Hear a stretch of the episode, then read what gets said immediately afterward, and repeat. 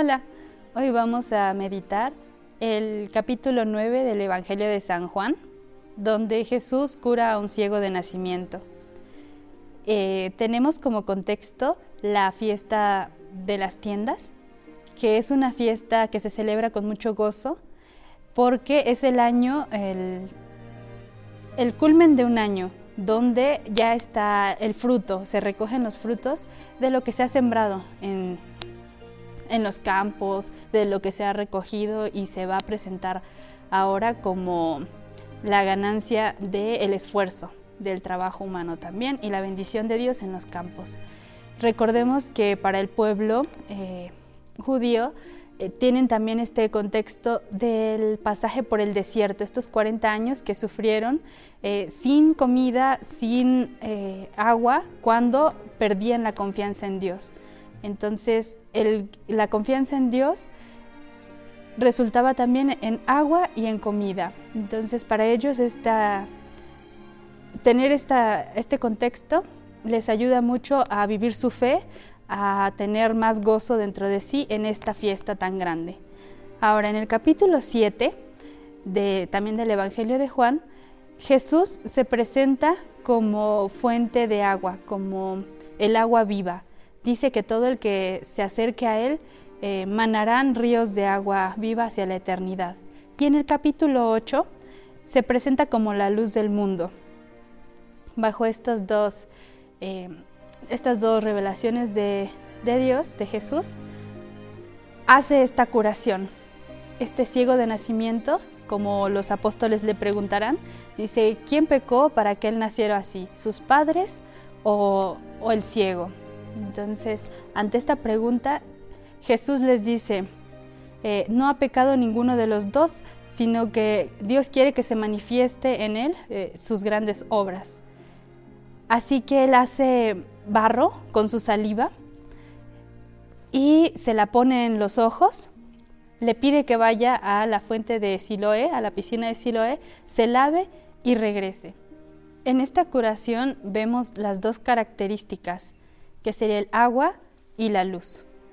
A través del agua, que es una alegoría del bautismo por el cual recibimos la fe, eh, el agua limpia los ojos de, este ciego para que pueda tener la luz.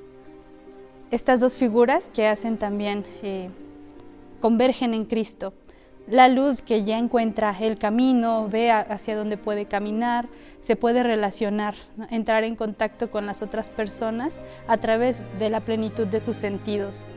Entonces Jesús no vio el porqué de la, del hecho de que él fuera ciego, sino para qué, para que se manifestara la magnificencia de Dios. Entonces, en estos dos elementos, llegan a ser eh, tan fuertes en la vida de este, de este hombre para mostrar que en las adversidades eh, se puede encontrar esto, la, la, voluntad de Dios, ¿no?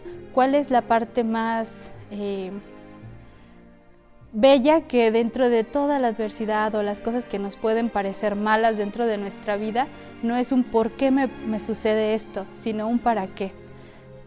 En, en estas dos elementos de Jesús como agua y como luz, nosotros también encontramos en nuestra iniciación cristiana.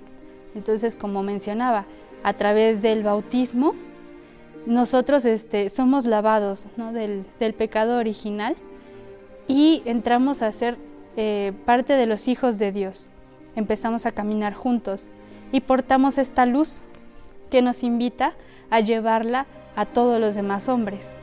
Así el que era ciego da testimonio también de eh, haber encontrado a Jesús. Él ante los jueces, cuando lo interrogan, ¿quién es el que te ha curado? Él dice, pues ha sido Jesús. Eh, yo no sé por qué lo hizo, pero yo sé que Él es quien, quien me curó. Entonces, este dar testimonio ante los demás es a lo que se nos invita en este tiempo. Así, eh, el tiempo de cuaresma es este momento de reflexionar a través de qué momentos, de qué eventos está nuestra misión, qué es lo que Dios quiere que compartamos, qué es el momento clave que nuestra historia va dando paso a nuestra misión, vamos encontrando nuestra misión. Este tiempo de cuaresma donde nos parece a veces el desierto, a veces un poco de sequedad, eh, nos ayuda, nos invita a, a buscar en nosotros mismos, no de manera egocéntrica o de manera narcisista, sino a buscar en nosotros mismos lo que podemos dar, ofrecer a nuestros hermanos para acompañarlos, así como esta, esta luz que portamos con nosotros mismos a través de ser hijos de Dios. Y así, hermanos, a la luz de este Evangelio, eh, pues profundicemos, sigamos profundizando en esta, este camino de cuaresma, eh, cuáles son los elementos que nos pueden ayudar a seguir dando testimonio, a convertirnos personalmente y aportar esta luz a los demás. Les deseo un buen camino y que sigamos escuchándonos en este medio.